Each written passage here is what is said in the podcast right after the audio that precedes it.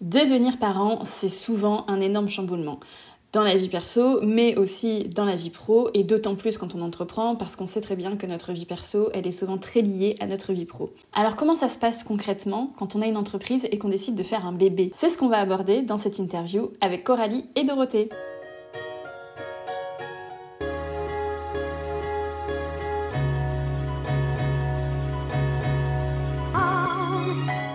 Bonjour et bienvenue sur la saison 3 du podcast Entreprendre éthique. Je m'appelle Stéphie, je suis éco-conceptrice de site internet et j'ai créé ce podcast pour aider les personnes qui souhaitent entreprendre en respectant leurs valeurs. Ici, on parle éco-conception web, communication responsable et entrepreneuriat éthique. Mes invités ou moi-même essayons de vous apporter des conseils concrets pour vous permettre de faire grandir votre entreprise et augmenter votre impact positif sur le monde en le respectant et en vous respectant.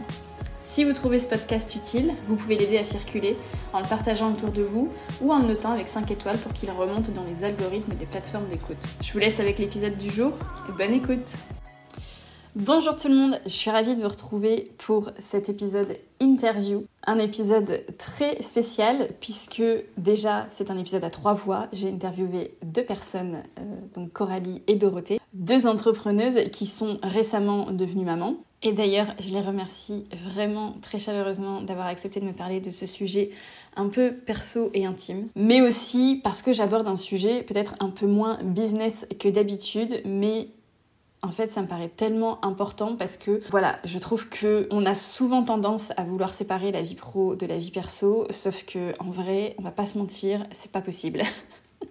Donc j'avais envie d'aborder ce sujet euh, parce qu'il me paraissait important tout simplement et que je me posais pas mal de questions et que je trouvais pas les réponses, donc j'ai décidé d'aller demander à des personnes concernées. Alors c'est vrai que de nos jours, euh, décider de faire des enfants, c'est un choix qui se réfléchit de plus en plus pour plein de raisons, et notamment parfois pour l'impact que ça aura sur nos carrières à nous, les femmes, alors, je précise tout de suite qu'il n'y a évidemment pas de bonne réponse, que c'est un choix propre à chaque personne et qu'il n'a absolument pas besoin d'être justifié ou remis en question ou quoi que ce soit. Il a juste besoin d'être respecté. Mais euh, voilà, en ce lendemain de Journée internationale des droits des femmes, et c'est complètement un hasard du calendrier, mais je trouvais important de rappeler qu'il y a quand même de nombreuses études qui ont prouvé que la maternité avait un impact négatif sur la carrière des femmes, puisque les femmes qui ont des enfants ont en moyenne des salaires plus bas que celles qui n'en ont pas. Elles ont également plus de difficultés à progresser dans leur carrière, à accéder à des postes de direction, et puis elles sont plus nombreuses à se retrouver en inactivité, alors entre guillemets parce que s'occuper d'enfants c'est pas du tout être inactif, mais elles sont plus nombreuses à se retrouver en inactivité pro ou à temps partiel parce que bien souvent dans les couples hétérosexuels c'est monsieur qui gagne plus et donc madame qui sacrifie son salaire et sa carrière pour essayer de garder le niveau de vie du foyer. Le truc avec euh, ces chiffres c'est que ces études en fait et ces articles ça concerne en majorité les femmes salariées. Et moi j'ai envie de savoir comment ça se passe quand on est indépendante, s'il y a des galères qui s'ajoutent ou si au contraire c'est plus facile quand on est entrepreneuse. Et donc c'est ce qu'on va dans cet épisode avec Coralie et Dorothée. Donc dans la première partie de l'épisode, j'ai interviewé Coralie alors qu'elle était à quelques semaines d'accoucher. J'avais vraiment envie de capter son ressenti à l'instant T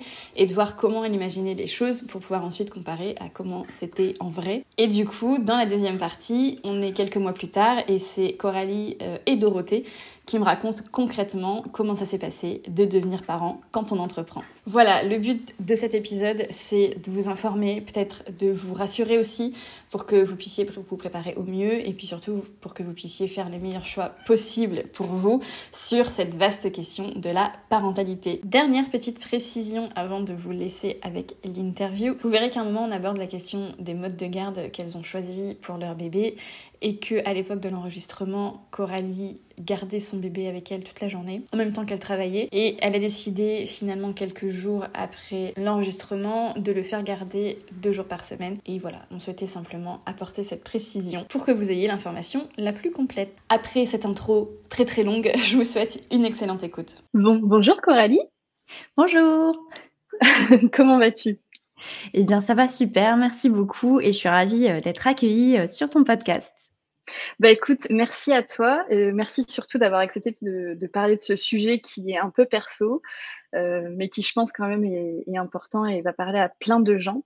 Euh, est-ce que tu peux nous dire, déjà te présenter un petit peu et puis nous dire un peu la raison pour laquelle on enregistre aujourd'hui?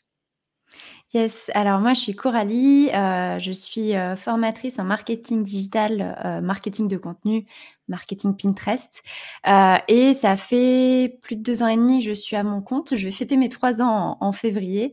Euh, et effectivement, j'attends un heureux événement puisque je commence mon neuvième mois. Donc là, on est vraiment, vraiment euh, sur la fin.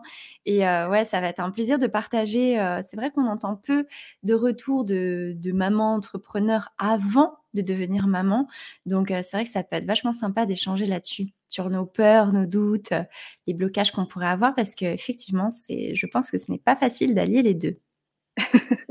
c'est ça, bah, c'était tout à fait le projet de l'épisode, c'est vraiment de parler de, désir de parentalité quand on entreprend parce que je trouve que, bon, déjà, euh, quand on a envie ou pas de devenir parent, c'est quand même des questions très importantes dans notre vie, je trouve. Mais en plus, quand on entreprend et quand on est à son compte, je trouve qu'il y a encore une dimension en plus qui, qui se rajoute. Donc, euh, j'avais envie de parler de ça.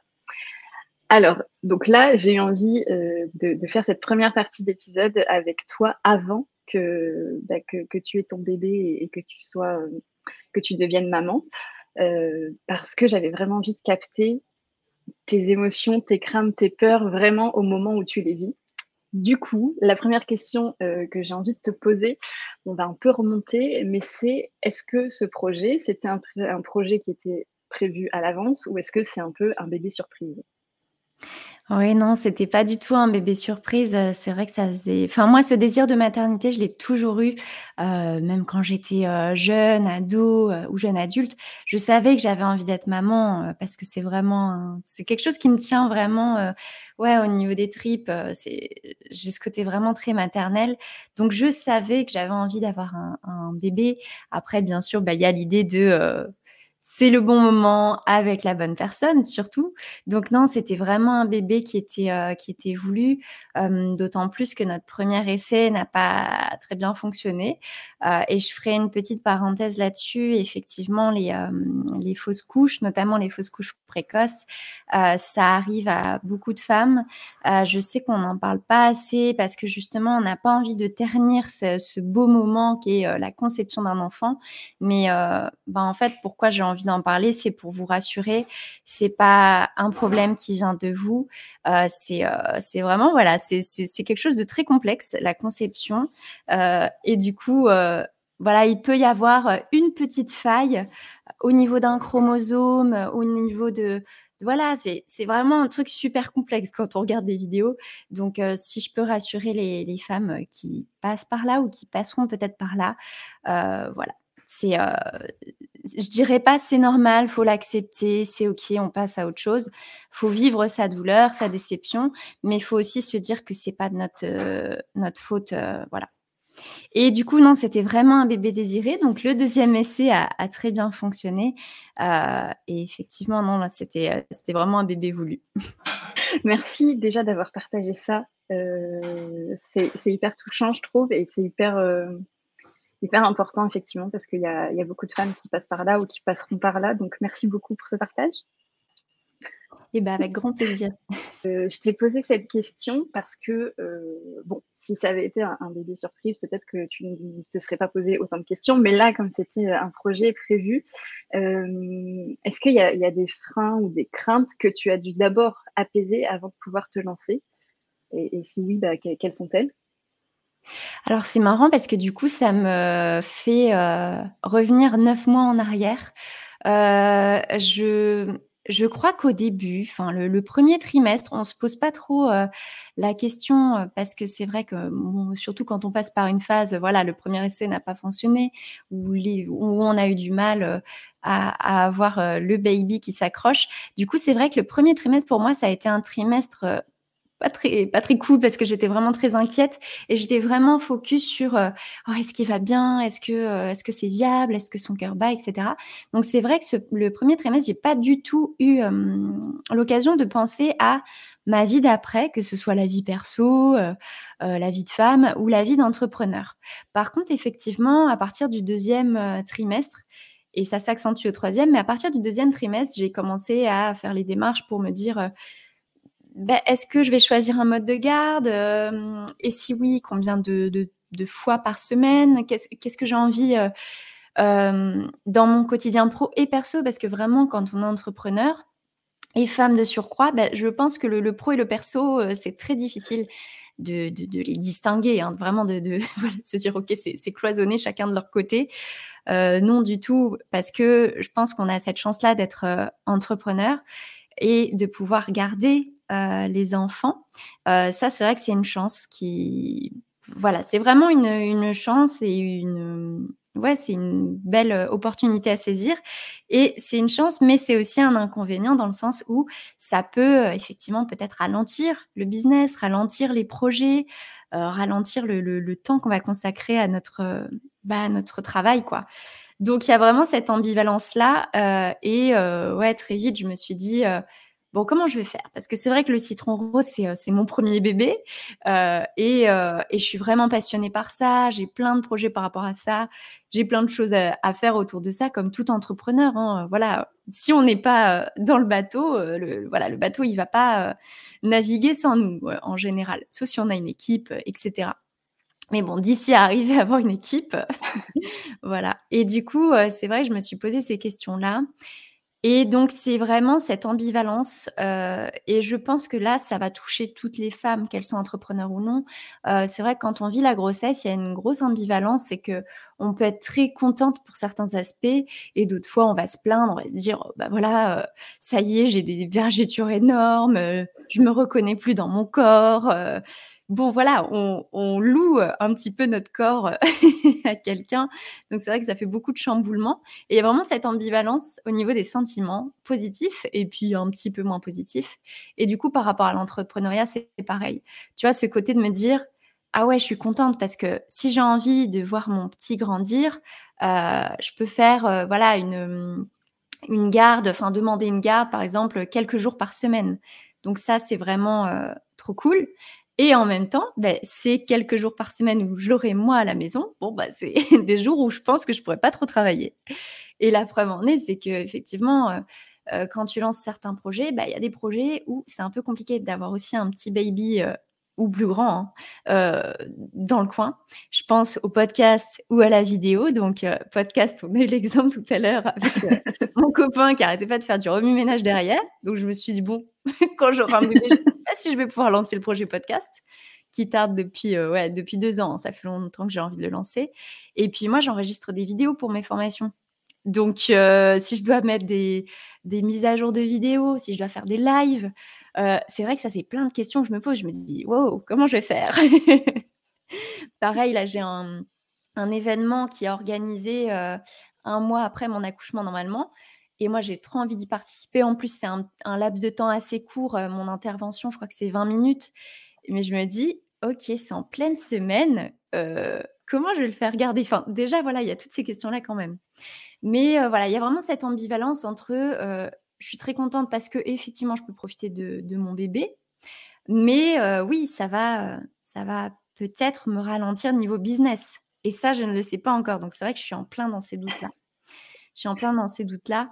Mais je terminerai quand même sur une bonne note. C'est que je crois que je suis vraiment super contente d'avoir été enceinte entrepreneur parce que c'est vrai que, par exemple, prendre les transports en commun pour aller à mes rendez-vous, c'était vraiment une source de stress, surtout sur la fin. Enfin, tu es fatigué, tu as envie de voir personne.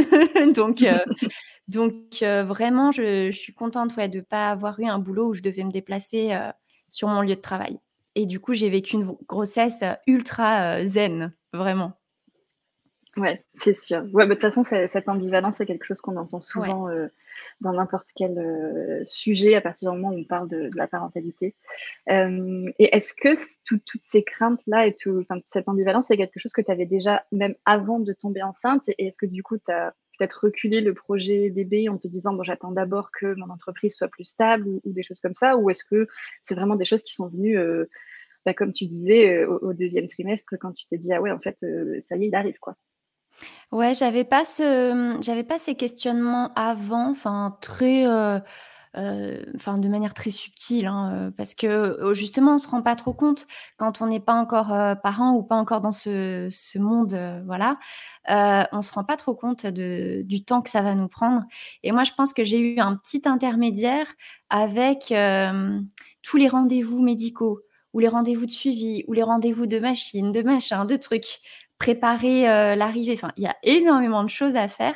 Et c'est là où vraiment j'ai senti qu'effectivement, mon temps perso et pro devait faire de la place à mon temps de future maman. Et c'est vraiment quand je suis tombée enceinte et que j'ai eu tous ces rendez-vous par-ci par-là que je me suis rendu compte de, ça. Mais sinon, avant, non, je, je pense qu'on s'imagine pas à quel point c'est prenant justement d'avoir un, un, enfant derrière, quoi. Du coup, euh, comment tu as organisé un peu justement euh, bah, le fait de devoir faire plus de place euh, pour ta vie perso dans, ta vie pro? Comment tu as organisé aussi, je sais que tu vas prendre un, congé maternité, comment comment tu as un peu organisé tout ça, à la fois en termes de, travail et peut-être aussi en termes d'administratif? Je pense que tu as, fait des changements justement à ce niveau-là pour ça. Ouais, Complètement. du coup, c'est vrai que ta première question, elle est super intéressante et je pense qu'effectivement, pour pas mal vivre sa maternité, euh, enfin sa parentalité, hein, tout court, euh, effectivement, s'il y a des hommes qui nous écoutent, euh, pour pas mal le vivre, il faut pas qu'on passe du tout au rien. Donc, il faut pas qu'on passe d'un 40 heures par semaine sur son business à zéro heure par semaine sur son business quand le bébé est là. Sinon, euh, je pense que c'est trop frustrant et on, sent une trop grosse différence et on se dit mais mince, je ne suis plus que euh, un parent, une maman, etc. Je ne suis plus ni femme ni entrepreneur. Donc je pense qu'il faut trouver un juste milieu. Et moi, ce juste milieu-là, ça a été dans la réduction de mon temps de travail euh, petit à petit. Et je crois que ça fait ça fait facile 4-5 mois que je suis à 25 heures de travail par semaine versus 40 heures avant. Tu vois, c'est vrai qu'avant, j'étais à fond les ballons, je faisais plein de trucs. Enfin, voilà, l'entrepreneur passionné qui a envie de faire plein de trucs. je suis toujours passionnée. Maintenant, je me dis juste, OK, euh, faut pas que la différence, elle soit trop, trop hard entre l'avant et l'après. Donc, on va commencer à ralentir maintenant pour justement bah, voir, OK, bah, quand on passe à 25 heures par semaine, comment on organise son temps, euh, comment on trouve encore plus d'astuces pour sa productivité, sa concentration, etc. Et du coup, de faire cet exercice-là, ça m'a beaucoup aidé parce que déjà, ça m'a reposé et puis ça m'a aidé à voir, OK, les priorités, les objectifs prioritaires. Donc moi, c'est vrai que je suis à 80% du temps sur la formation en ligne et à 20% du temps sur euh, mes missions freelance.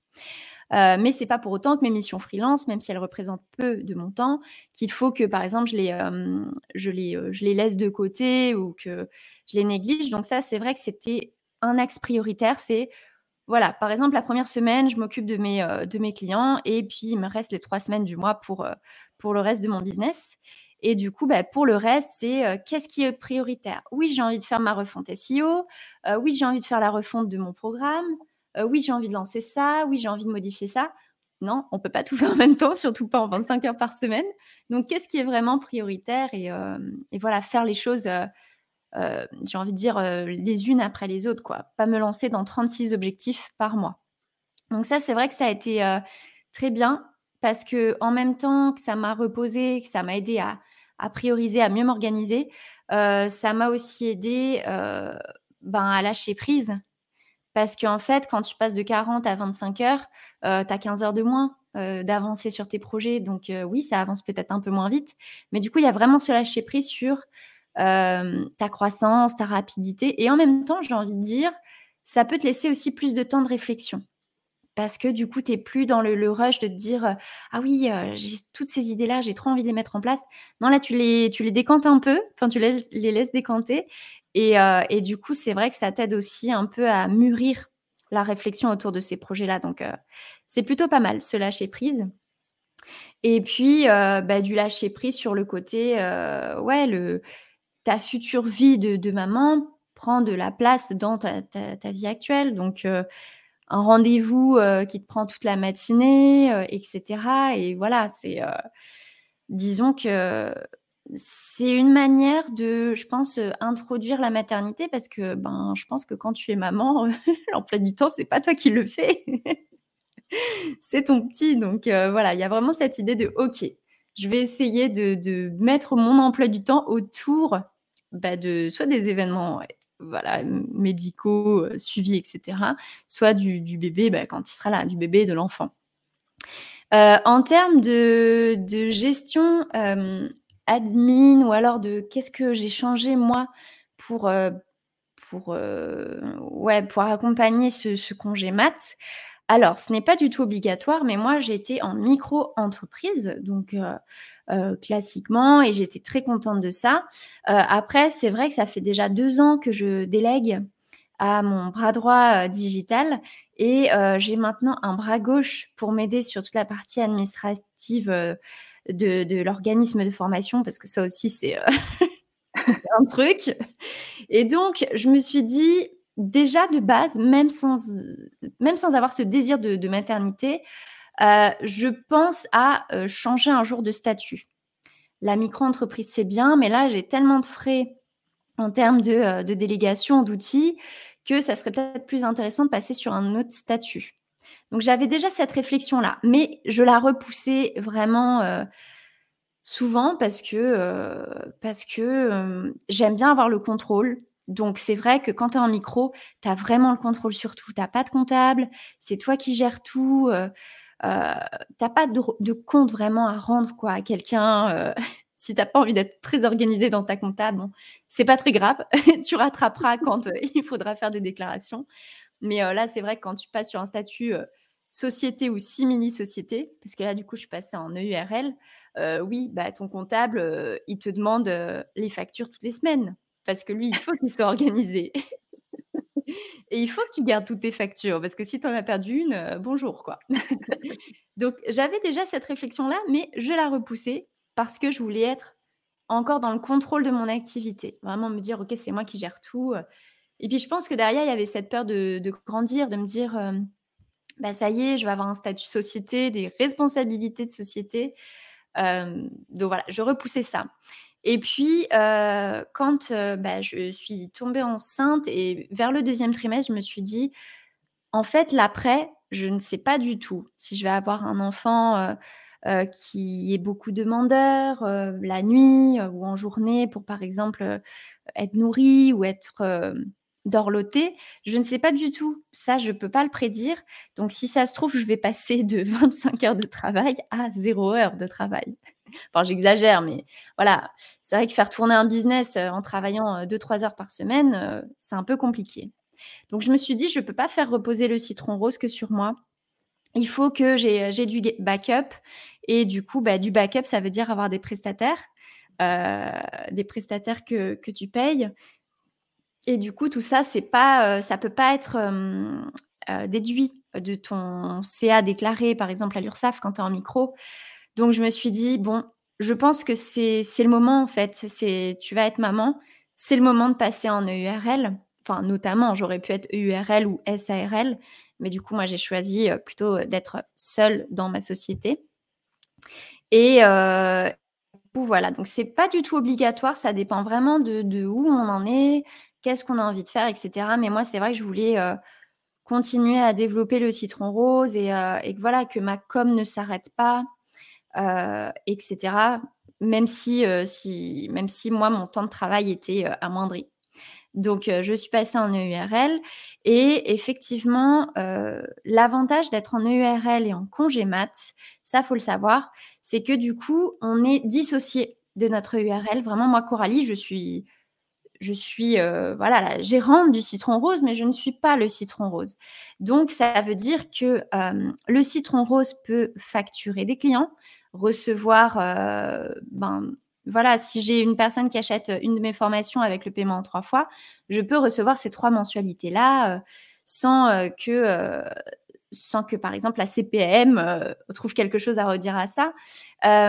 et moi, en tant que micro, enfin, pas micro, mais en tant que gérante, en tant que personne voilà qui fait partie de, de mon entreprise, j'ai aussi le droit du coup au congé mat, donc aux indemnisations du congé mat et euh, au, euh, au, enfin, à l'interruption, euh, je sais pas quoi, de, de, maternité.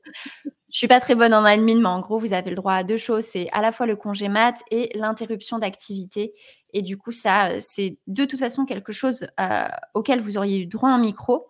Euh, mais en plus de ça, moi, je peux toucher du coup euh, bah, le versement des prestats, que ce soit de mes clients en freelance euh, ou des ventes de mes formations en ligne. à la condition de normalement ne pas travailler pendant mon congé mat. Ça, c'est sûr. Mais du coup, moi, je vais pouvoir programmer, par exemple, mes missions clients à l'avance. Et puis les formations, bah, si elles se vendent, elles se vendent. C'est pas parce que j'aurai moi fait quelque chose dans ce sens. Et du coup, si on est seulement en micro-entreprise, il faut savoir que pour toucher le congé mat plus les indemnités forfaitaires, eh bien, il faut complètement arrêter ces prestations. Là, vraiment, c'est euh, vraiment un arrêt complet pendant les deux ou trois mois d'arrêt euh, fin du congé mat. Euh, et normalement, je crois qu'on ne peut pas même recevoir les paiements en plusieurs fois. Ils sont, sévères. Mais voilà par quoi, je, par quoi je suis passée, ce qui n'est pas du tout obligatoire, mais ouais, ça dépend vraiment de, bah, de ce qu'on veut faire. quoi. Ouais, c'est ça. Ça dépend aussi peut-être de, de, où on en est. Si on en est plutôt au début de notre activité, peut-être que c'est mieux juste de s'arrêter, de prendre des indemnités et puis voilà, de recommencer. Mais là, effectivement, toi, ton entreprise, elle, elle roule déjà bien. Donc, ça aurait peut-être été dommage de se priver du chiffre d'affaires euh, pendant, euh, pendant ton congé. Plus, effectivement, si, tu délègues en plus, euh, ouais, je pense que c'était beaucoup plus intéressant du coup de passer en société. bah, écoute, merci pour toutes ces infos très, très précises. La, dernière question que j'ai envie de te poser pour, euh, pour cette première partie, euh, c'est que bon, voilà, tu nous as dit que tu avais des craintes, etc. etc. Maintenant, là, tu es à, quelques semaines euh, ou quelques jours, je ne sais pas, de ton accouchement.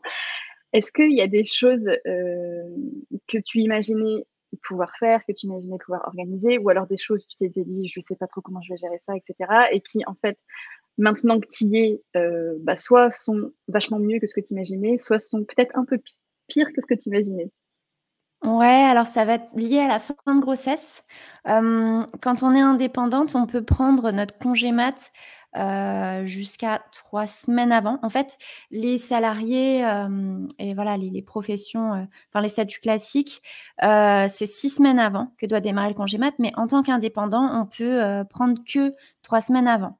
Euh, la date présumée d'accouchement. Donc moi, bon ben tu te doutes, je me suis dit euh, allez, je vais prendre trois semaines avant. Donc trois semaines avant, c'est à peu près euh, le 26 septembre.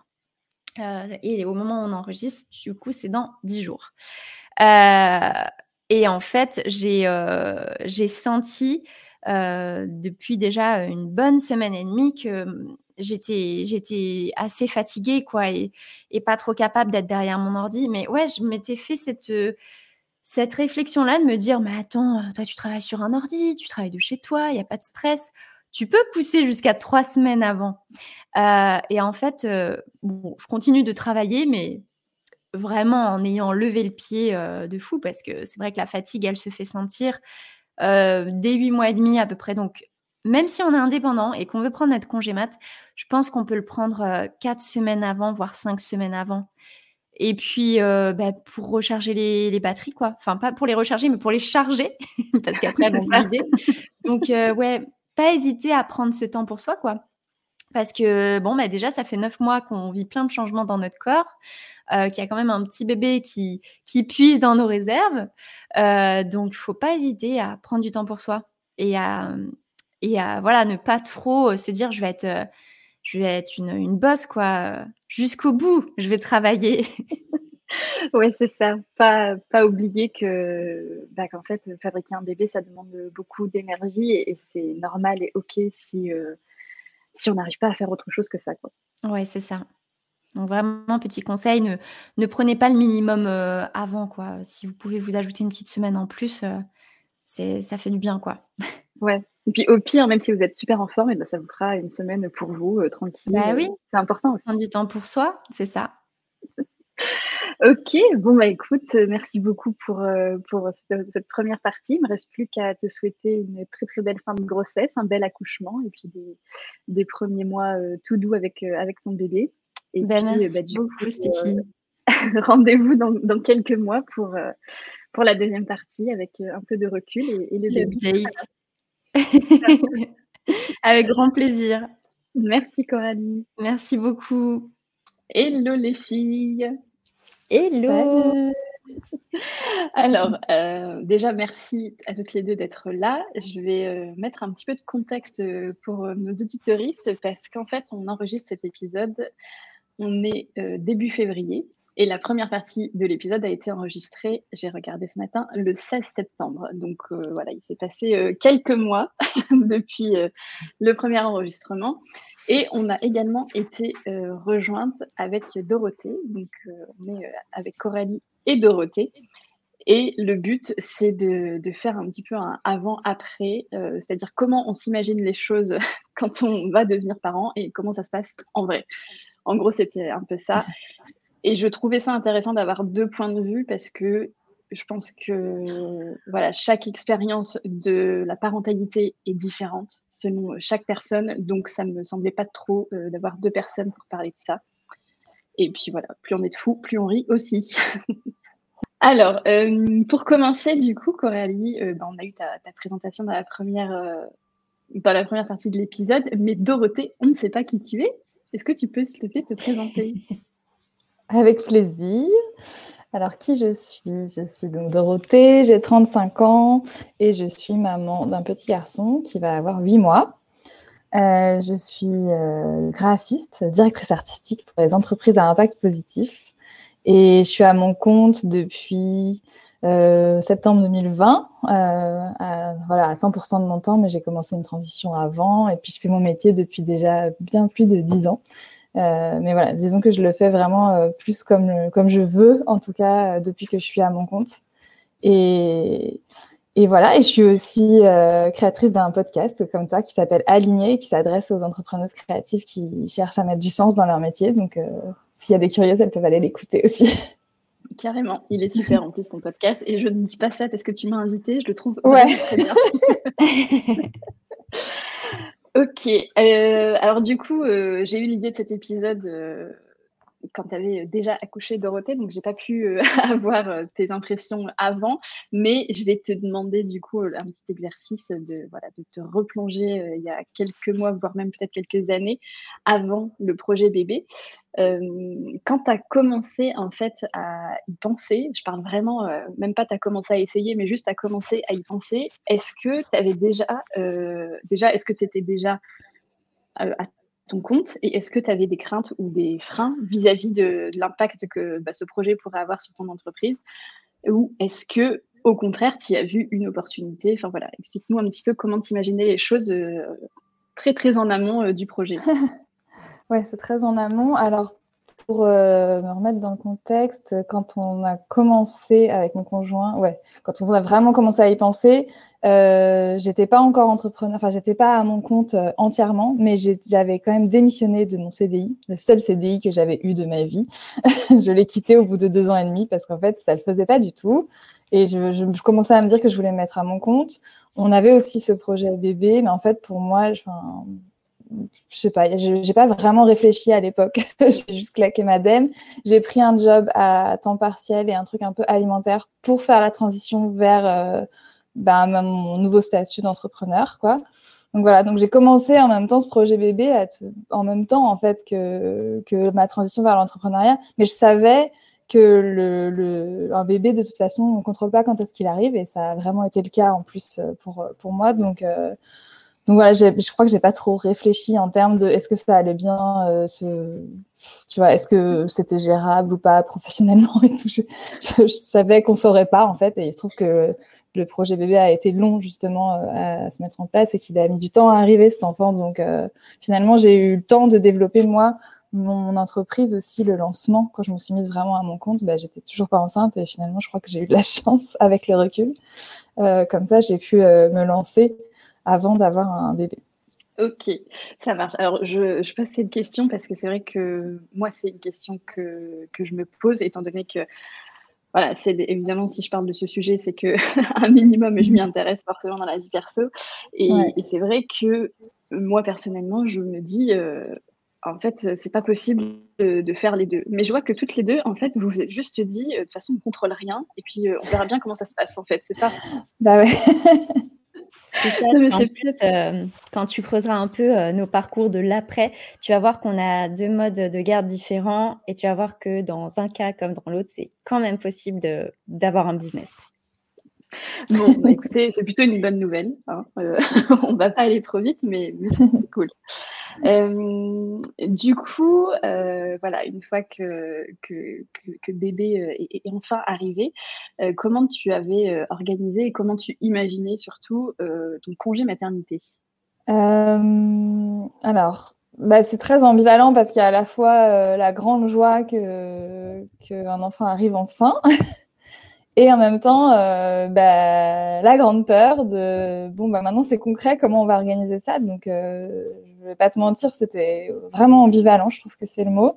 Et, et moi ça m'angoissait, par exemple dans mes peurs, je me disais bah c'est vraiment dommage parce que là je suis sur une super lancée, euh, j'ai plein de projets, je sens que je suis en train de vraiment faire ce que je veux, que je suis à ma place, que je pourrais faire une bonne année et en fait je vais devoir m'arrêter. Euh, puis j'avais peur que tout le monde m'oublie, enfin que j'avais peur de devoir tout recommencer à zéro après, après mon congé maternité. Donc moi j'avais vraiment beaucoup de peur à ce niveau-là. Euh, et puis finalement, bah, tu as quand même neuf mois pour te préparer, c'est bien foutu.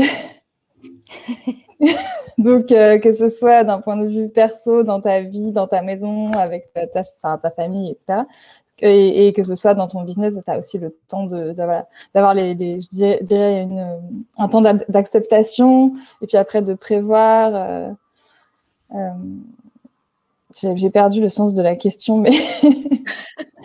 en gros, c'était comment tu as euh, organisé, comment tu as imaginé aussi ton congé mat, aussi d'un point de vue très pratique, c'est-à-dire combien de temps tu avais prévu euh, financièrement euh, vis-à-vis de ton statut Je ne sais pas si tu es en micro-entreprise ou en société, voilà, comment ça se passe Alors, une fois donc cette, euh, cette, grande dose de peur et de flip et de machin, j'ai carrément fait une séance, pour tout vous dire, un peu chelou, d'un truc avec une personne qui faisait du, euh, bon, c'est un mélange de, de, de tapotage, de, de, visualisation, enfin un truc un peu perché, mais qui m'a vachement aidé justement à me dire bon bah en fait il faut arrêter de flipper, il faut juste s'organiser, communiquer et, et, prendre le temps de s'organiser. Donc j'ai pris vraiment genre une journée entière où j'ai réfléchi à mon congé mat, combien de temps je voulais prendre, euh, comment j'allais m'organiser, comment j'allais communiquer dessus, voilà comment je pouvais tourner ça en quelque chose de positif en fait. Et ça m'a vachement aidé de le prendre comme ça.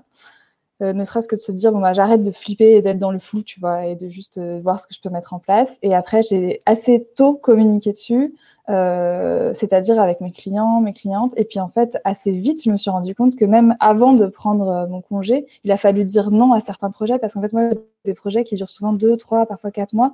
Et donc bien plus tôt que ce que j'avais pensé, j'ai dû dire non à certains projets. Donc en fait, ce que j'ai fait, c'est que j'ai toujours fait en sorte de jamais dire non, mais de proposer aussi des personnes qui pourraient me remplacer. Donc je me suis entourée de freelance euh, de confiance. J'ai toujours voilà essayé de, de tourner en fait euh, tout ce qui me semblait difficile et ce qui semblait négatif, de tourner en positif et de proposer des solutions aussi aux personnes euh, à qui je devais refuser des missions. Et puis après, d'un point de vue hyper pratique, ben moi j'avais décidé que je voulais prendre quatre mois de congé mat, donc je voilà, c'était ce qui me semblait juste euh, à l'époque et ce dont j'avais envie, et donc je savais très bien que euh, euh, financièrement ce serait peut-être un peu compliqué. Euh, moi, je suis le statut d'auto-entrepreneur, je pense, comme toi, Stéphie, mhm. mais je suis un statut particulier parce que je suis à la maison des artistes. Euh, bon, ça change pas grand-chose, mais ça change un petit peu. En tout cas, j'avais le droit à un congé maternité. Je m'étais renseignée super en amont. J'avais appelé la Sécu, j'avais appelé l'URSSAF, j'avais appelé tout le monde pour être sûr justement de bien sécuriser à ce niveau-là et tout. Mais je savais que ça pouvait quand même mettre du temps avant de toucher les indemnités. Et ça, euh, du coup, je m'étais aussi dit, je vais garder un peu de trésor de côté parce qu'il est tout à fait possible que les indemnités n'arrivent pas tout de suite. Et euh, spoiler, elles sont arrivées avec sept mois de retard. Donc vraiment, j'ai ah bien fait. Ouais, et c'était chaud. Euh, c'était chaud. Donc, euh, je, ça, j'avais déjà entendu des histoires comme ça. Donc, je me suis aussi préparée financièrement en me disant, je garde des sous côté. Je, je sais qu'il faut pas compter là-dessus. Si ça arrive, c'est bien. Et ça va arriver parce que je me suis battue pour que ça arrive. Mais voilà, les indemnités, euh, même si on y a le droit, il faut aussi se rendre compte que c'est comme beaucoup de choses dans l'administratif. ça peut mettre du temps, quoi. Et je pense que Coralie pourra nous en parler aussi. Ouais, ouais, ouais. toujours avec la CAF, dossier bloqué.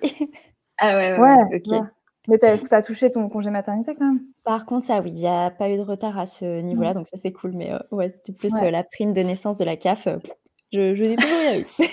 c'est ça. Et en fait, il y a des choses auxquelles on a le droit, et ça, c'est super. Mais du coup, je pense que ce qui est important, c'est de se renseigner super en amont sur ces trucs-là. Pour déjà être à l'aise avec le sujet et pour, pour savoir de, à quoi on a le droit et pour pouvoir aussi après être armé pour relancer, en fait. Appeler la Sécu, la CAF et y aller en mode voilà, moi, je sais à quoi j'ai le droit et, et, je me bats pour, y avoir, enfin, pour le toucher, quoi.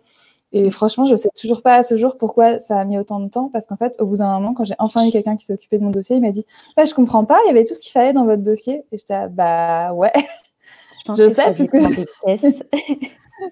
voilà. Mais d'ailleurs, c'est super ne pas euh, avoir peur de tout ça, quoi. Ouais. Et d'ailleurs, petit point administratif, si ça peut vous aider de faire, euh, enfin, de, de, vous retrouver dans les mêmes situations que nous à savoir, vous avez le droit à une prime euh, de naissance euh, par la CAF. Ça, c'est au septième mois qu'il faut faire la démarche. Donc, l'enfant n'est pas né, c'est ça qui est trop bizarre, mais il faut quand même faire la demande à partir du septième mois. Euh, ou même avant même. Donc voilà, ça, notez-vous-le bien. Et alors après, de la part de la CPM, vous aurez le droit à deux types de, de de rémunération, de versement d'argent, si on peut dire ça comme ça, c'est à la fois euh, le congé maternité et l'allocation forfaitaire euh, d'interruption d'activité. Vous avez deux sources euh, en fait de, congés. Et ça, c'est la CPM.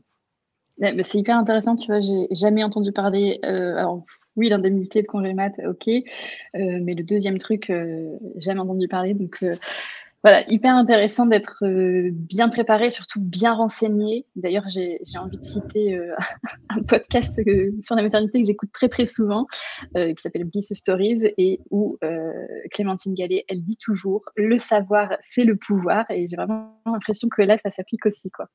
Ouais, ouais, clairement. Mais il faut pas avoir trop peur, il faut juste prendre les sujets, je pense, un peu en amont avant d'être euh, dans le rush quoi, de l'arrivée du bébé et tout ça, parce que là, c'est un peu impossible de gérer ce truc-là oh, quand on a...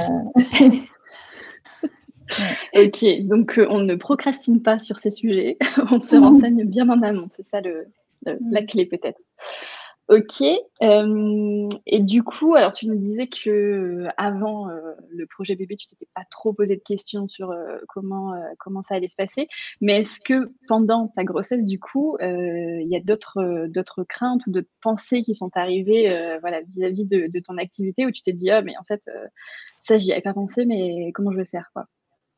Ben comme je te disais, je pense que non, mais mes craintes vraiment, c'était de est-ce que je... est-ce que tout le travail que j'ai mis en... enfin, que j'ai fait jusque-là, tout ce que j'ai mis en place jusque-là, va être euh, un peu annulé par quelques mois d'absence? Hmm. C'était ma plus grande crainte. Euh, et la réponse est non, pas du tout en fait. Euh, Enfin, bon, voilà, on survit, le monde continue d'avancer pendant quelques mois, mais, ça se passe bien quand, euh, quand je suis revenue. En tout cas, pour moi, ça s'est bien passé parce que je pense que j'avais eu peut-être aussi la chance de bien préparer. Je crois vraiment l'histoire de la communication. Euh, enfin, on m'a dit que j'avais bien communiqué autour de ce congé maternité, donc je ne sais pas ce qui est bien ou pas bien, mais en tout cas, moi, du coup, j'ai essayé d'être transparente dessus sur le temps que je prenais aussi off. Euh, et il n'y a pas eu de surprise euh, particulière ou d'autres peurs qui sont arrivées pendant la grossesse parce que pour moi, c'était toujours la même peur. C'était ils vont tous m'oublier, je vais devoir tout recommencer à zéro.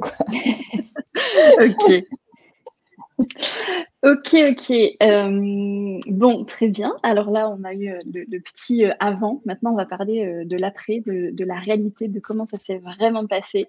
Euh, du coup, déjà, d'un point de vue euh, congé donc toutes les deux, vous aviez euh, décidé d'un nombre de mois, de voilà à peu près comment ça allait se passer, etc. Comment ça s'est passé en vrai? Peut-être, Coralie, tu peux, tu peux commencer.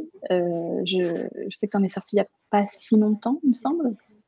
C'est ça. Moi, j'avais prévu de prendre trois mois de congé mat, et ça, c'est vrai que c'est quelque chose que je regrette dans un sens parce que, ok, j'avais besoin de de ce, de ce, comment dire, de cet équilibre euh, d'être maman, d'être entrepreneur.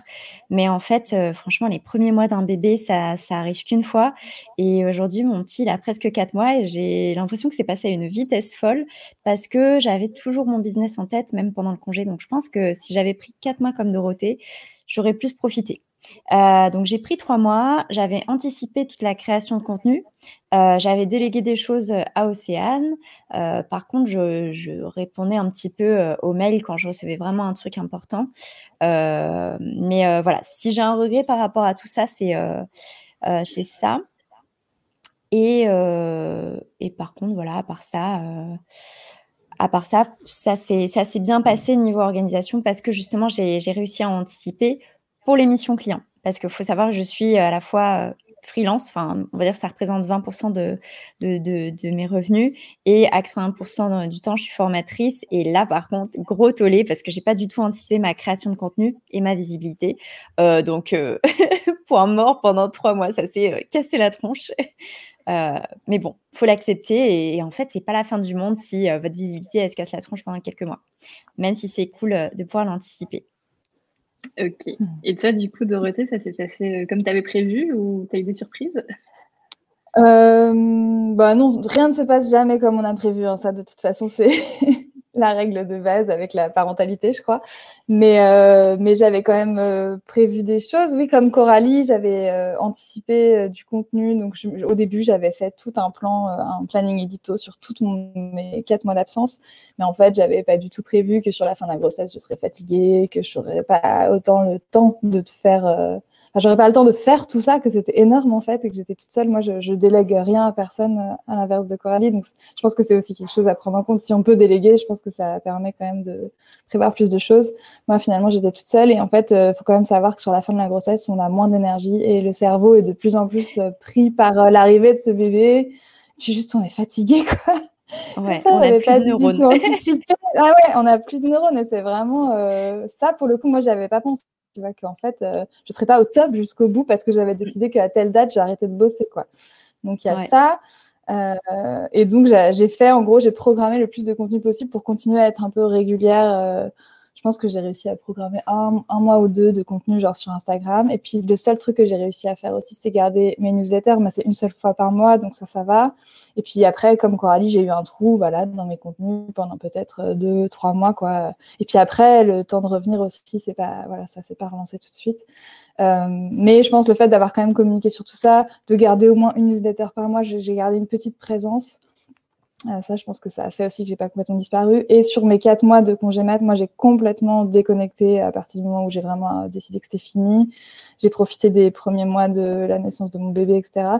Et juste euh, un mois avant de reprendre, là, j'ai réouvert des créneaux d'appel de, découverte. En fait, c'est le seul truc que j'ai fait. C'était assez simple pour moi de, répondre à ces demandes-là, de recommencer un peu à, à prendre des mails, etc. Mais voilà, il y a eu une grosse coupure et puis un tout petit à petit euh, un retour euh, avec euh, voilà en, prévision de ma rentrée faire des appels découvertes et dire que je vais revenir etc etc mais sans pour autant reprendre tout de suite à fond tu vois. J'étais vraiment encore en congé mat et j'étais encore bien déconnectée puis de toute façon j'avais toujours pas mes neurones de retour. Opérationnels et voilà une petite reprise en douceur Ok. Euh, il me semble que Coralie aussi, tu avais évoqué ça justement quand on a enregistré euh, en septembre. Étais dans ton, tu rentrais dans ton neuvième mois de grossesse et il me semble que tu m'avais aussi dit, en fait, j'avais pas anticipé que, un, je serais pas autant en forme et que deux, on a plein de rendez-vous, que ça prend du temps. Enfin, il me semble que tu m'avais dit ça aussi. Ouais, donc tu vois, je commençais à ressentir entre guillemets «cette frustration de ne pas avoir pu anticiper». Euh, ça, c'est clair. Donc on dit souvent que la grossesse, c'est pas une maladie et c'est clairement pas une maladie. Par contre, faut vraiment, euh, bah, conscientiser qu'on est en train de créer un petit être qui prend toute notre énergie et vraiment et c'est ces énergies, euh, même physiques, palpables. Moi, à la fin de ma grossesse, mes dents, elles étaient plus aussi blanches qu'avant. alors bon, je retourne le truc dans tous les sens et moi, instinctivement, je me suis dit, c'est mon bébé qui me pompe mon calcium et j'ai pas assez de calcium. Et bon, tout le monde me disait, mais non, c'est pas ça, c'est que tu fais ci, tu fais ça. Je me suis mise à manger plus de sources voilà, de calcium, ça a été mieux. Et donc, voilà, vraiment, petite anecdote perso, mais c'est pour vous dire, effectivement, en fin de grossesse, votre bébé, il prend tout ce qu'il a à prendre. Et du coup, je pense qu'il prend aussi un peu d'énergie au niveau du cerveau. Et quand je dis, moi, j'avais plus de neurones, c'est vraiment ça. Tu vois, tu m'aurais mis sur un, projet compliqué ou même faire un calendrier édito en stage, je t'aurais dit, euh, oh my god, je peux pas, je vais faire une sieste là. ok. Bon, en tout cas, on voit que vos, deux expériences sont assez similaires, donc je pense qu'on est quand même sur un truc un peu universel, à mon avis.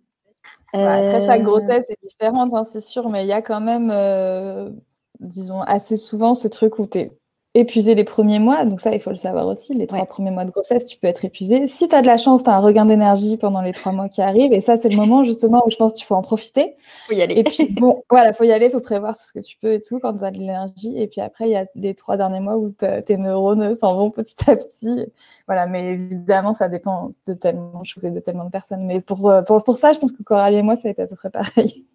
Et du coup, maintenant euh, arrive le moment où il faut euh, reprendre, euh, reprendre le travail. Alors, vous disiez tout à l'heure que vous aviez deux modes de garde différents. Donc, est-ce que vous pouvez un peu nous, raconter comment ça s'est passé, ce que vous aviez prévu justement pour la garde du bébé, ou est-ce que vous allez le garder avec vous? Enfin voilà, comment, comment ça s'est goupillé tout ça?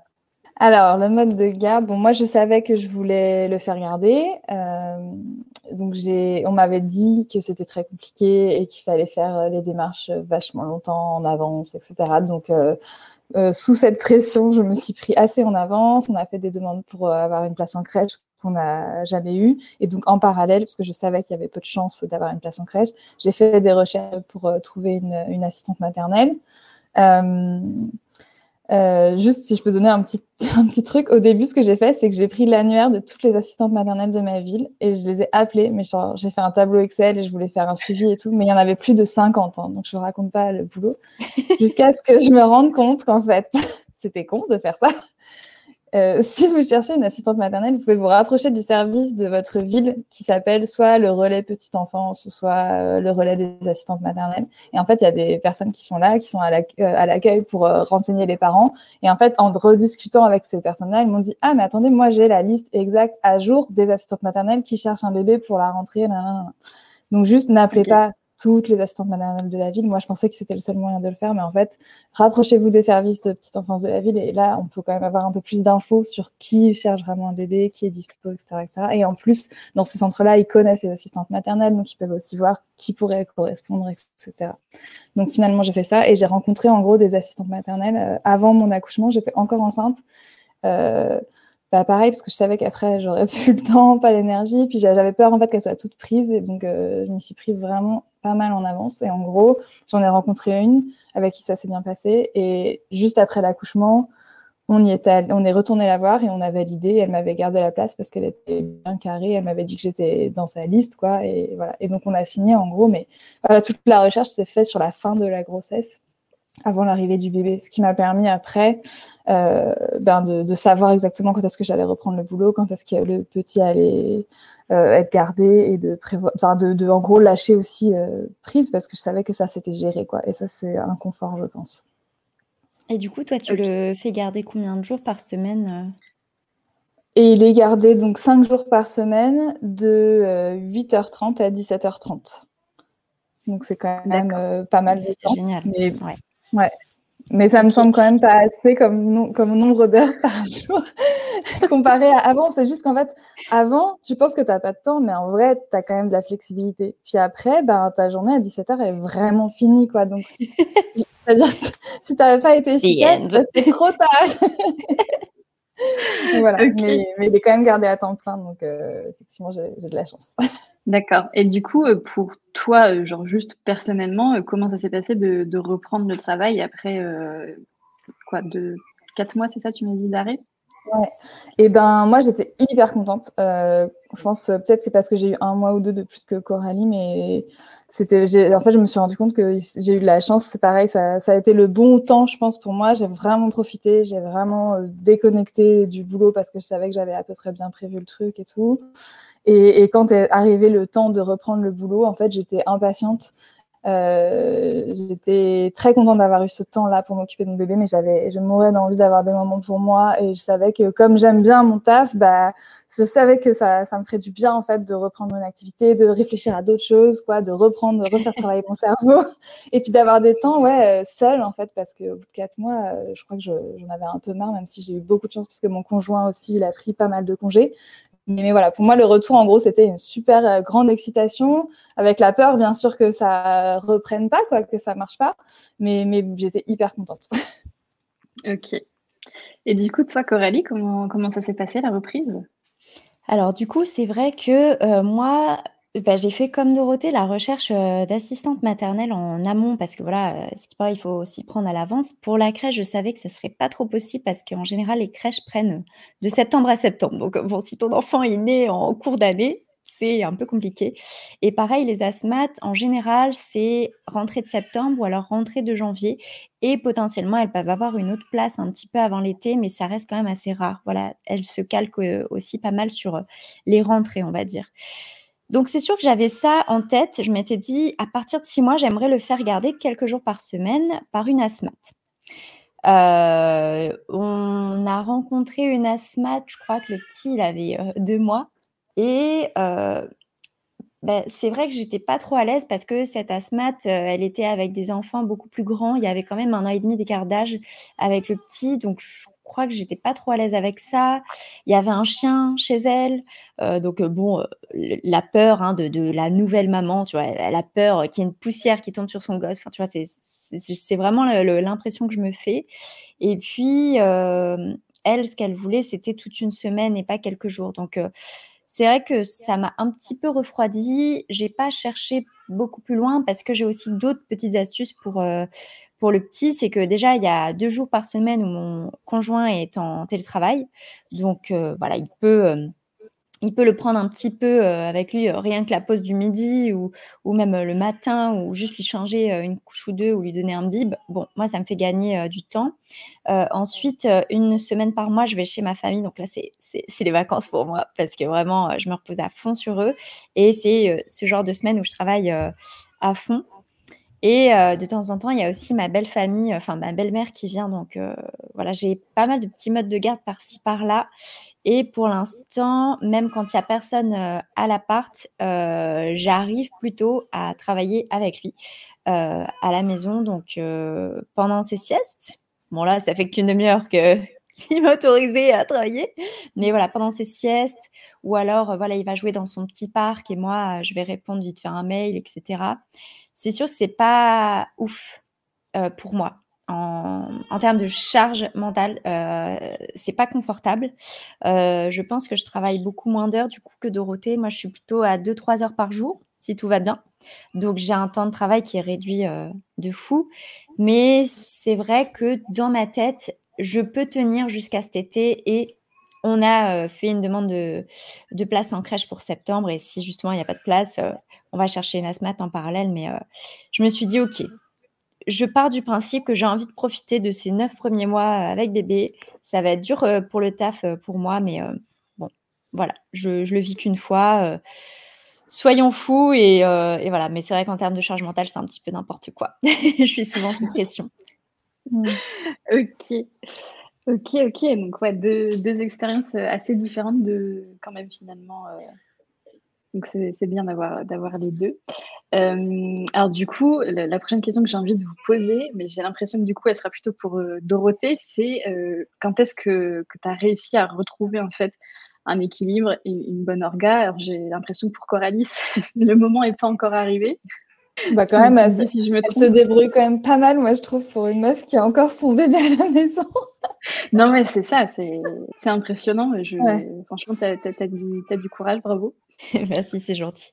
Euh, moi, je, pense que je commence là à trouver que j'ai une organisation qui ressemble un peu à quelque chose. Et c'est-à-dire, attends que je fasse le calcul, ça fait à peu près quatre mois, je pense que j'ai repris le boulot. Donc euh, voilà, pour répondre à ta question, ça m'a pris trois, quatre mois, je trouve. Ok, bah pareil, c'est quand même euh, parfait, quoi.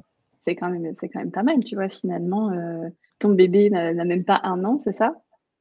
Oui, c'est ça, il a huit mois, voilà. Donc, il a repris euh, à quatre mois, quatre mois et demi, il s'est fait garder. Et moi, le temps que je retrouve un peu mes neurones et tout, tu vois, ça, ça fait trois, quatre mois là. Et je commence à trouver que, que j'ai repris un peu le contrôle, quoi, sur euh, ce qui se passe dans ma vie, euh, sur une organisation. Mais, mais j'ai pas encore non plus trouvé le nouvel.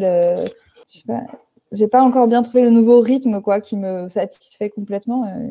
Et pourtant, euh, quand je vois Coralie, je, je me dis que ça va, je suis tranquille en fait. ouais, non, tu vois. C'est sûr. Et du coup, tu, tout à l'heure, tu disais que pour euh, enfin, ta crainte principale numéro une, c'était de, voilà, que tout le monde t'oublie et que finalement, ça s'était pas du tout passé comme ça. Est-ce que ça veut dire que dès que tu as repris, tu as eu voilà, autant de demandes peut-être qu'avant ou est-ce que ça aussi, ça a mis quand même un petit peu de temps à arriver? Ben, Comme je te disais, le fait d'avoir relancé un peu la com avant de reprendre et de, de, donner quelques créneaux pour des appels découvertes, ça, ça m'a rassurée parce que j'ai eu des prises de rendez-vous déjà. Donc je me suis dit, bon, il y a un peu de demandes. personne ne m'a oublié. pour répondre à mes grandes peurs. Et puis après, bon, ça s'est fait petit à petit. Non, c'est sûr que c'est pas parce que j'ai dit que telle date je reprenais le boulot que d'un coup euh, il se passait plein de choses, mais mais quand même euh, j'étais étonnée, tu vois, j'avais des demandes euh, avant donc ma reprise et puis après de plus en plus et, honnêtement, je, trouve que ça a repris assez vite quoi. Étonnamment, mais je, mais je pense que c'est parce que le fait d'avoir une stratégie de contenu assez régulière, depuis finalement un an et demi, deux ans, enfin depuis non plus que ça, euh, ben ça a porté ses fruits. Tu vois, typiquement on dit que produire du contenu ça prend beaucoup euh, d'énergie, de temps, mais que ça apporte ses fruits sur le long terme. Ben, je crois que là j'ai vraiment euh, expérimenté ça, c'est-à-dire qu'en fait vu que j'avais prévu tout ce contenu et qu'il y avait quand même tout ça qui, qui avait un peu nourri, je pense, une audience pendant plusieurs mois voire années, ben c'est pas juste quatre mois d'absence euh, qui ont tout annulé. Et quand j'ai commencé à communiquer sur un retour, bah, petit à petit, il y a eu, tu vois, des, gens qui m'ont contacté et des demandes qui sont tombées. Donc, euh, c'est pas du jour au lendemain, mais voilà, c'est revenu quand même plus vite que ce que j'imaginais en tout cas. C'est ça. Tous, les efforts que tu avais mis avant euh, n'ont pas été annulés parce que tu as été absente quelques mois. Voilà, exactement. Mais comme, comme Coralie le disait, tu vois, elle a eu effectivement un trou, euh, un manque de visibilité, euh, enfin, un, quelque chose qui a baissé, mais je pense que ça n'annule pas pour autant tout ce qu'on a fait avant, quoi. Non, c'est plutôt une bonne nouvelle. Ben oui, c'est une bonne nouvelle. c'est plutôt rassurant, c'est cool. Ben ouais. Ah, le bébé là. Oui, on a un invité. oui.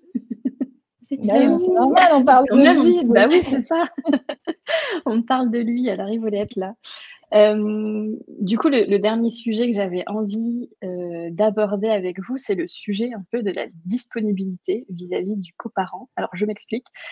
En gros, je me dis, euh, quand on travaille à notre compte, on est beaucoup plus flexible que sur, nos horaires que, que quelqu'un qui travaille en entreprise.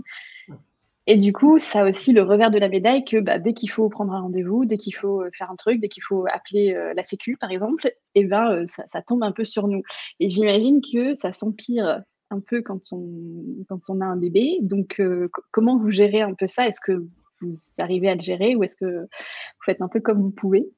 Ouais, ça c'est une super question parce que du coup, pour moi, ça rejoint un petit peu euh, les valeurs féministes qu'on pourrait euh, avoir, enfin, ou égalitaristes, on l'appelle comme on veut. Euh, moi, c'est vrai que pour la prise de rendez-vous et tout ce qui est administratif du bébé, c'est mon mec qui gère. Par contre, effectivement, pour les rendez-vous, par exemple, comme tu dis, aller chez pédiatre, oui, c'est moi qui y vais. En plus, le pédiatre, il est, enfin, c'est un médecin, il est pas très loin, donc effectivement, c'est moi qui y vais. C'est plus simple, ben, en étant entrepreneur, d'aller à ces rendez-vous-là. donc, à ce niveau-là, ça va super. Par contre, c'est vrai que moi qui garde le petit euh, bah, à l'appart toute la, toute la semaine, euh, et en plus euh, allaitante bah, maintenant à 60%, mais avant je l'étais à 100% pendant trois mois, c'est vrai que je sens que la charge de la maternité, elle repose beaucoup sur moi. voilà. Et ça, c'est un petit peu un regret que j'ai. Je sais que mon mec, il fait beaucoup de choses à côté, mais euh, c'est vrai qu'à la fin de la journée, quand je me suis occupée de, mon petit toute la journée et le réveil nocturne, euh, ouais, je, c'est vrai que j'arrive un peu à saturation. Je suis en mode, euh, je me suis sentie nourrice toute la journée. J'adore mon enfant, mais c'est vrai que à ce niveau-là, je sens pas un équilibre, tu vois, du partage. des tâches bébé, on va dire, des tâches enfin de la journée, de la gestion du bébé dans la journée. Ouais, c'est compliqué, mais je vois que vous avez quand même déjà mis un petit peu une petite règle du style tu prends les rendez-vous, moi j'y vais. C'est quand même déjà un début. Ouais. C'est ça, mais, euh, ça représente 5% de. Ouais, c'est ça. ouais, c'est plus, tu vois, le changer le petit, le. Bah voilà, le, le, tenir un petit peu avec nous pour pas qu'il s'ennuie. Là, tu vois, je l'ai dans mes bras parce que euh, ça y est, il a dormi une demi-heure, donc il est content. Euh, tu vois, ça, c'est typiquement un truc dont mon copain n'a pas à s'occuper maintenant. les biberons ou alors la tétée, le change, voilà, c'est c'est quand même assez régulier. Et du coup, voilà, tout ça à gérer dans, dans une journée. même si le coparent arrive le soir, ça sera jamais l'équivalent de, ouais, de, de, toute une journée. Ouais, c'est sûr. Et toi, du coup, Dorothée, est-ce que du fait que ton enfant soit gardé, c'est un peu plus équilibré ou est-ce que c'est quand même compliqué, par exemple, s'il est malade ou voilà, ce genre de, de situation qui arrive, à mon avis, évidemment? Qui arrive souvent, bien sûr. euh, non, clairement, bah, comme dit Coralie, ça, ça peut aller à l'encontre de certaines valeurs. Mais malheureusement, après, il y a la réalité. Alors, je sais pas si. Moi, c'est pareil, mon conjoint, il est salarié. Donc, euh, c'est sûr, le fait que moi, je sois à mon compte, ça donne une flexibilité indéniable. Et, et je pense que par la force des choses, euh, je fais plus de choses parce que bah, c'est plus facile. Moi, je dois pas rendre de compte à, à personne. Enfin, voilà. Après, c'est peut-être aussi parce que moi, je me l'autorise et peut-être que si je disais euh, non, c'est mort, je l'emmène pas chez le pédiatre, euh, tu te débrouilles, euh, peut-être, tu vois, je pense qu'il le ferait. Mais c'est vrai que ça me fait plaisir. Enfin, c'est aussi comme toi, Coralie. Je, suis contente d'être présente pour mon enfant. Je me dis que j'ai une chance de pas être salariée parce que justement, j'ai cette flexibilité. Et puis plus le temps passe, plus en fait ça me fait plaisir de passer du temps avec lui parce que ben maintenant que j'ai aussi du temps pour moi, etc. L'équilibre fait que voilà, je, suis contente aussi d'être présente euh, pour ces trucs-là. Mais clairement, il y a un décalage, c'est sûr. Euh, euh, ouais, je, fais, je, m'occupe clairement de, tout ce qui est prise de rendez-vous parce que j'ai ce temps un peu qui est pourtant pas du temps libre, mais qui est du temps flexible, je dirais. Et, et même si euh, quand mon mec est là, on essaye de partager beaucoup de choses et voilà, il y, y a, forcément ce décalage-là. Peut-être que si lui, il était indépendant, ce serait différent. Enfin, je, voilà, je pense que ça dépend vraiment des situations familiales de, de chacun, chacune, de ce que font les coparents, euh, du, du, contrat euh, entre, entre les, les couples. Nous, on essaye de faire en sorte que ce soit bien partagé, mais je pense que ça ne l'est pas dans les faits, forcément, quoi.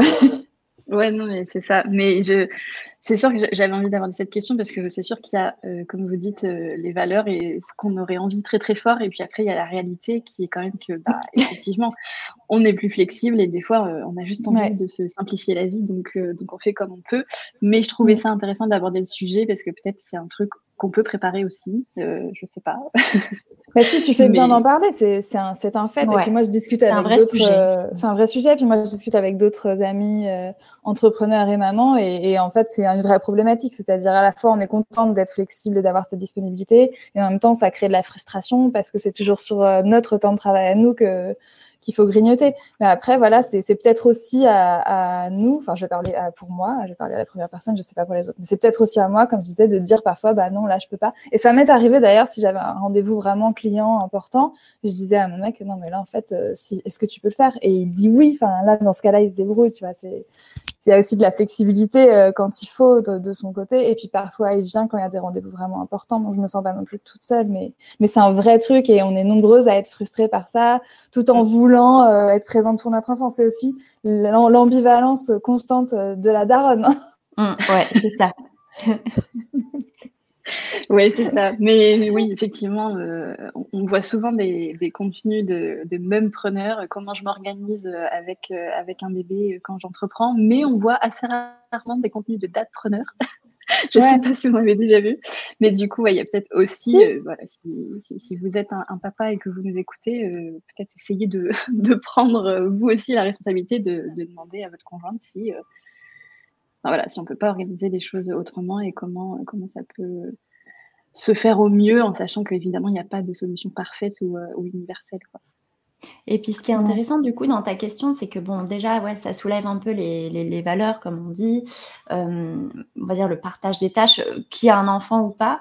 Et puis après, il y a ce côté euh, salarié entrepreneur. Du coup, est-ce que le conjoint mmh. comprend dans quelle position on est, conjoint ou conjointe hein C'est vrai que c'est deux mondes différents et il y a ça aussi. Et du coup, je pense que le mieux, c'est de, de, discuter, faire part de, de son ressenti, ses frustrations si on en a. Et c'est clair que quand on est entrepreneur, bah, on a la peur de l'avenir, tout repose sur nous. et bah, ça, un salarié, il va pas forcément le, ressentir comme ça ou comprendre à quel point ça peut, ça peut nous angoisser. Euh, moi, là, voilà, perso, euh, les six prochains mois, je ne sais pas du tout combien je vais gagner. Euh, oui, ça me fait un peu peur. C'est pas très confortable. Et ça, c'est effectivement un truc que, mon mec, je pense, il n'y pense même pas. que j'ai mm. cette peur-là, que j'y pense de temps en temps. Parce que c'est pas quelque chose qui, le concerne à lui. voilà, lui, il sait quel salaire il a tous les mois. c'est plus confortable. Ça marche. Merci beaucoup pour euh, vos partages sur ce sujet qui est un, petit peu intime et délicat, mais qui me paraissait, euh, qui me paraissait important. Euh, et la, toute, toute, dernière question que j'avais envie de vous poser, c'est que avec le recul, maintenant voilà, que, que, vous êtes maman, est-ce que vous pensez que ça aurait été possible si votre entreprise n'était pas déjà un minimum stable? Est-ce que c'est possible en gros de créer une entreprise et un bébé en même temps, à votre avis? J'adore Dorothée. Euh, euh... Dorothée, tout à l'heure, tu nous disais déjà qu'avec le recul, tu t'étais dit que finalement, c'était un peu une chance, alors entre gros guillemets quand même, hein, parce que c'est pas facile, mais que ce soit pas arrivé tout de suite, euh, mm. parce qu'au moins, tu as pu développer ton entreprise euh, d'abord et après le bébé. quoi.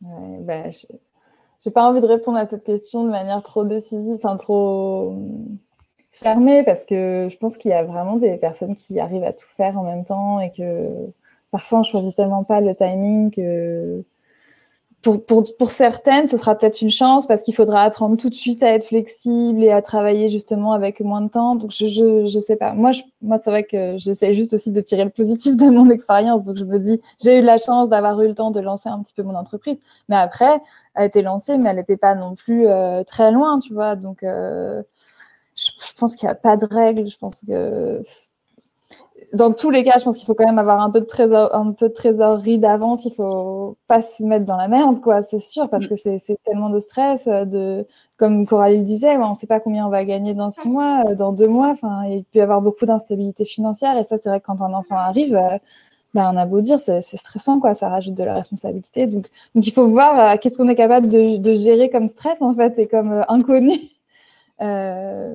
Je, ouais, j'ai pas de réponse à ta question. Je pense que ça dépend de chacune et de, quel, quel, est le, niveau de confort et de stabilité et de sécurité dont on a besoin, en fait. C'est plus ça. Et ça, ça dépend de chaque personne. Et après, je pense que ça dépend de, plein de paramètres. Quel est ton business model euh, actuel? Euh, mm. C'est même pas une question de timing, depuis combien de temps t'es lancé, c'est plutôt, euh, ben, est-ce que ça y est, tu as euh, suffisamment de, clients, tu sens que ça, ça a bien pris à ce niveau-là, donc ça c'est cool, ça peut, ça peut continuer. Euh, ouais, je pense que ça va être plus ça. Est-ce que tu es suffisamment organisé pour euh, bah, peut-être passer mmh. ouais, de 30 heures par semaine à 15 mmh. euh, Ça, c'est si tu fais le choix, par exemple, de, de moins travailler. Je pense que ouais, ça dépend de, de pas mal de, de paramètres. et, et puis, comme le disait Dorothée tout à l'heure, on a 9 mois pour, pour voir arriver la chose, enfin neuf mois, on va dire huit mois, parce que tu, quand tu tombes enceinte, tu ne sais pas au bout de trois jours. Hein. En général, ça met mmh quelques semaines avant les premiers signaux. Mais du coup, si actuellement tu vis pas à fond, à fond de, voilà, tu n'as pas atteint ton objectif de chiffre d'affaires euh, tout de suite, il est peut-être qu'à 30%, tu te dis, bon, il te reste quand même plusieurs mois pour, euh, pour euh, augmenter ça, enfin, rectifier le tir, mais voilà, atteindre ce, ce chiffre d'affaires idéal. Donc, ça te laisse quand même pas mal le temps. Euh, après, c'est sûr que si tu es à 0 euros et, euh, et, tu viens tout juste de débuter, bon, je ne sais pas. Ça, euh, mm. je pense que ouais, il y a pas mal de paramètres qui rentrent en compte. Mais voilà, si tu es qu'à 30% de ton objectif et que tu sais que tu as encore plusieurs mois pour, pour augmenter tout ça, franchement, ça peut le faire. Et après, c'est vrai que l'étape d'après, c'est organisation, euh, structure, si tu peux euh, mettre en place de la délégation parce que tu peux te le permettre, bah, go. Et si mm. tu peux automatiser des choses pour te faire gagner du temps, voilà, la prise de rendez-vous pour la prestat de service, euh, l'envoi de documents, etc. Si tu peux ajouter une petite pincée d'automatisation, c'est un gros plus aussi. Ça marche. bah, merci pour, pour vos réponses. Et du coup, ça m'a fait penser que, en fait, euh, j'ai un exemple de personne qui a créé son entreprise en même temps qu'elle a créé un bébé. C'est euh, Laure de Masse Le Boîte. Je ne sais pas si vous connaissez. Mais en gros, quand elle, quand, elle est, euh, quand elle est tombée enceinte de son premier enfant, c'était un bébé surprise et c'était pendant qu'elle se lançait. Donc voilà, c'est aussi ce qui l'a amené vers le vers le soprenariat. donc du coup, voilà, comme donc c'est possible. C'est possible, tout, tout, est possible en fonction, fonction des gens. Ok. Est-ce qu'il y a quelque chose que vous avez envie d'ajouter, un sujet qu'on n'a pas abordé qui vous paraît important sur, euh, sur cette expérience de, devenir maman quand on est entrepreneur je pense que ça fait peur à beaucoup de gens, mais moi-même la première, de me dire bah, est-ce que euh, le citron rose va survivre à l'arrivée d'un bébé?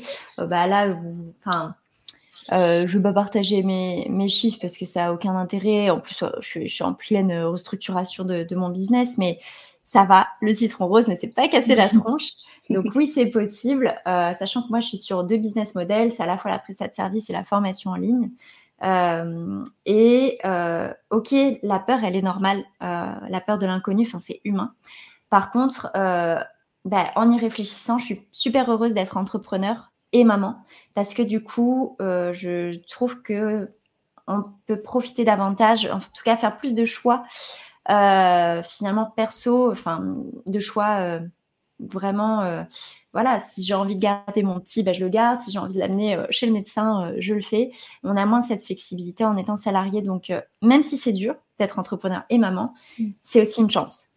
Mm. Donc, c'est le petit message positif. Ouais, non, carrément. C'est super de, terminer sur cette conclusion positive.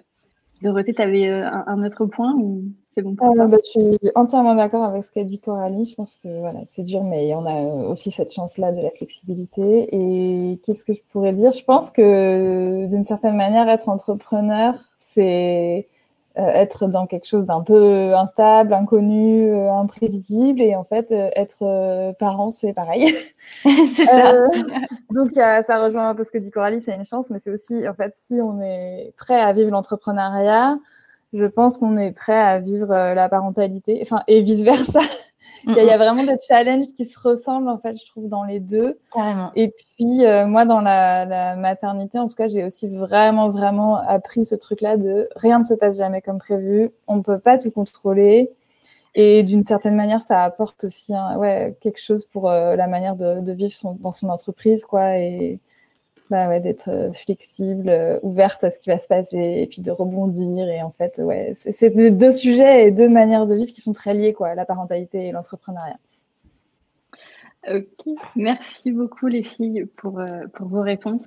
Je mettrai dans les notes de l'épisode où est-ce qu'on peut vous retrouver parce que toutes les deux, vous faites un travail que personnellement je trouve très cool et qui gagne voilà, à, être connu si ce n'est pas déjà fait. Donc voilà, merci beaucoup. Merci d'avoir écouté cet épisode jusqu'à la fin. Si vous aimez le podcast et que vous souhaitez le soutenir, vous pouvez tout simplement lui attribuer 5 étoiles sur votre plateforme d'écoute ou bien me laisser un petit commentaire. Pour me contacter, rendez-vous sur mon site web ou sur Instagram. Je vous mets tous les liens dans les notes de l'épisode et je vous retrouve très bientôt. Ciao